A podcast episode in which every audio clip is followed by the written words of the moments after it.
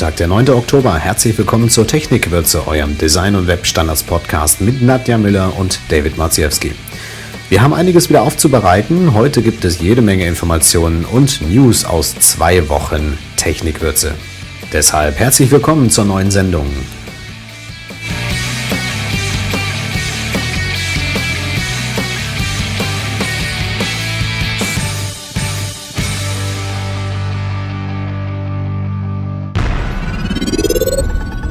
Hintergründe. Begriffserklärungen. Im Internet begegnet man oft Begriffen, die man selbst benutzt, aber nicht erklären kann. Und oft entstehen Missverständnisse oder gar falsche Aussagen. Für zwei Begriffe gibt es jetzt lesenswerte Erklärungen. Tags und Mikroformate. Jens Meyert erklärt den Unterschied zwischen Elementen, Tags und Attributen und Jörg Linders Beitrag Microformats Versuch einer Erklärung vermittelt selbst Internet-Neulingen, was Microformats sind. Und wieder einmal IE7. Obwohl Version 7 des Internet Explorers wohl am Ende des Jahres veröffentlicht wird, gibt es immer noch Zweifel an der Reife des IE7. Diverse Webentwickler kritisieren die geringen Verbesserungen und das Beheben von alten Bugs bei gleichzeitiger Einführung neuer. So lösten die Beiträge von Robert Nyman und Roger Johansson interessante und emotionale Diskussionen aus. Wer den EE noch nicht getestet hat, aber weiterhin auch andere Internet Explorer Versionen zur Verfügung haben möchte, sollte vielleicht den Tipp des Dr. Web Weblogs ausprobieren. Mit einem Paket von Tredosoft ist es möglich, ältere Versionen neben dem installierten IE7 zu nutzen. Linktipps Auch in dieser Woche ist die Linkliste lang. Dabei wären Themen wie Typografie, CSS, Design und Präsentation angesprochen. Mark Bolton, Looking at Type. Cameron Moll, Nine Skills that Separate Good and Great Designers. CSS Globe, ein internationales CSS-Newsportal. Ben Hennig, 12 Lessons for Those Afraid of CSS and Standards. Und Frank Spillers, The Importance of User Experience, The Poster. Schlagzeilen. Diskussionen der Webstandardszene. Scheinbar entzweit sich die Webstandardsgemeinde über eine Ansichtssache. Sollte man zugängliche Webseiten nun für Menschen mit Behinderungen oder für alle erstellen? Der Artikel The Great Accessibility Campout von Ges Lemon und Mike Cherim fasst den Kleinkrieg zusammen. Beide Lager haben das gleiche Ziel, das Erklimmen des Berges Zugänglichkeit. Dennoch streiten sie sich über die eigentliche Zielstellung. Roger Johansson, Mike Davis und Jack Picard beteiligen sich an der Diskussion und bieten Informationen, Definitionen und Meinungen zur Zugänglichkeit. CSS und HTML-Tipps. Roger Johansson gehört zu den Standardistas wie kein anderer. In der vergangenen Woche hat er sich mit Validatoren, Warnungen und dem Zitatelement Q beschäftigt. Neuheiten im Web.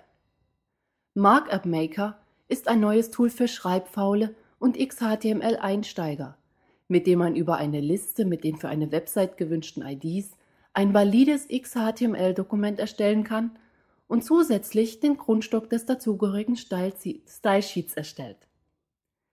Google hat wieder einmal einige Anstrengungen unternommen und bietet neue Dienste an. Mit der Google Code Search kann man nun im Quelltext von freier Software suchen. Über eine Schnittstelle kann man Suchergebnisse sogar in eigene Anwendungen einbinden. Allerdings bietet die Suche auch Gefahren, wie Jason Kotke bemerkt. So kann gezielt nach Usernamen und Passwörtern und anderen eigentlich versteckten Informationen gesucht werden. Ebenfalls neu ist die erweiterte Suche der Google Accessible Search, die sich hauptsächlich an Menschen mit Behinderungen richtet.